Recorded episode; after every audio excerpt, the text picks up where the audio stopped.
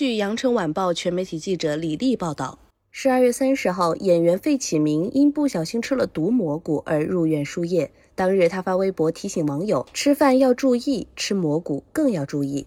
当天上午六点多，费启鸣发微博称，半夜吃了个炒蘑菇，直接给我干输液了，红伞伞、白杆杆，一定要认清，小心躺板板。他还配了一张自己躺在医院病床的照片。在评论区回答网友询问时，他透露自己吃完毒蘑菇后产生了幻觉，看到了万花筒。令人心动的 offer 第三季医学生谢旭超转发其微博，并提醒吃进去的东西要小心。当天下午，费启鸣转发谢旭超微博，并告诉网友：“我没事了，大家请放心，多听医生的话，吃东西要小心。每年都有人因不小心食用野生蘑菇而中毒。”此前，为提醒公众，还有消防队员结合云南民谣拍了魔性公益视频：红伞伞，白杆杆，吃完一起躺板板。躺板板睡关关，然后一起埋山山，得到网友广泛传播。